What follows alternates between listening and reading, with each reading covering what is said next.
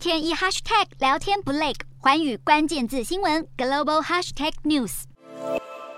有“战狼”之称的中国外交部发言人赵立坚，难得气得连话都说不清楚，为的就是美国联邦众议院议长裴洛西八月份率团访台的计划。在北京强烈不满之下，现在连美国总统拜登都露出了“我不确定这个主意好不好”的模样。拜登扯上了美国军方，表示是军方觉得裴洛西出访台湾不好。尽管军方没有立刻跟进表态，但是美国陆军太平洋地区司令弗林二十日也的确才在智库发表演说。针对的就是中国在台海以及太平洋地区的野心。弗林认为应该要不惜一切代价避免战争。而白宫和美国国务院被问到裴洛西可能的台湾之行时，态度更显低调。白宫发言人尚皮耶甚至表示，这个问题应该问的是裴洛西办公室。尚皮耶也补充，美国将持续致力于基于《台湾关系法》、美中三个联合公报和六项保证的一个中国政策，这是美国政府好几十年来的立场，一直都没有改变。拜登最近试图和习近平再次对话。从他对记者的说法来看，这第五度的拜习对话应该近期就要成真。然而，外媒一报道佩洛西有可能访台，立刻就有学者认为，拜习对话的机会说不定会被佩洛西访台影响，到时候场面可能不太好看。佩洛西原本计划今年四月访台，却因为忽然确诊新冠肺炎取消行程，这次又被外媒爆料他八月份会访台。如果真的成行，佩洛西将是二十五年以来第一位访问台湾的美国众议院议长。